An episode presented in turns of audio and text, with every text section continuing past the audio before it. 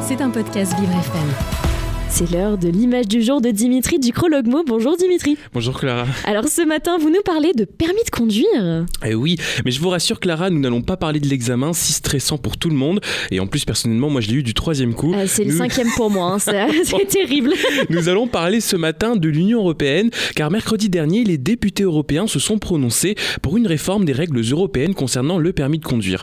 Un projet très important car il prévoyait une visite médicale obligatoire pour l'obtention du permis pour un renouvellement tous les 15 ans, ce qui mettrait un terme au permis à vie. Mais alors Dimitri, quelles sont les raisons médicales qui pousseraient à instaurer une visite tous les 15 ans spécialement? Alors vous vous en doutez, mais on vise d'abord les personnes âgées puisqu'il est mis principalement en avant le trouble neurocognitif comme la maladie d'Alzheimer qui augmenterait les risques de collision de 2,5 fois. Mais il est bien insisté sur le fait que les pathologies incapacitantes peuvent toucher des personnes de tout âge, raison pour laquelle cet examen médical n'est pas destiné exclusivement aux personnes âgées. Par ailleurs, les accidents occasionnés par des personnes inaptes à la conduite suscitent souvent la colère et l'incompréhension chez les victimes ou leurs proches qui estiment que le drame aurait pu être évité par la mise en place d'une réglementation plus stricte. Alors bien évidemment, tout le monde n'était pas d'accord. L'association 40 millions d'automobilistes, dans une pétition, qualifiait la proposition européenne de malvenue, d'inadmissible et d'inacceptable. Alors on comprend les victimes, mais l'association a eu gain de cause hein, puisque le Parlement européen a rejeté cet examen médical obligatoire. Tout à fait. Dans un communiqué, le Parlement indique que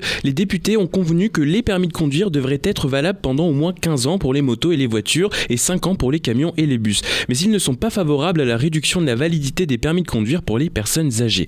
Les députés sont en fait favorables à une auto-évaluation des conducteurs, mais le Parlement laisse hein, les pays de l'Union européenne décider si l'auto-évaluation doit être remplacée par un examen médical comprenant au minimum un examen de la vue et des conditions cardiovasculaires. Ouais, ce serait quand même le minimum. Mais bon, cette réforme, elle s'inscrit dans une stratégie européenne en matière de sécurité routière pour le coup. Tout à fait, une stratégie dont l'objectif est de réduire de 50% le nombre de morts et de blessés sur les routes d'ici à 2030 et euh, le, rapprocher de zéro d'ici à 2050 car plus de 20 000 personnes meurent chaque année sur les routes de l'Union européenne et plus de 160 000 sont gravement blessés.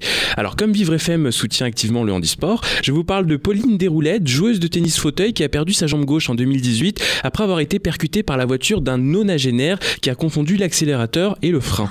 Elle explique que sa vie a été brisée d'autant plus que le conducteur savait qu'il n'était plus capable de conduire, mais il repoussait les chances, affirmant à la sportive que s'il y avait eu une loi, eh ben, il l'aurait respecté. Pauline Desroulettes représentera la France aux Jeux Olympiques, euh, pardon, aux Jeux Paralympiques. Mhm. Mais c'est un débat qui est intéressant pour notre radio qui met beaucoup en avant les divers handicaps.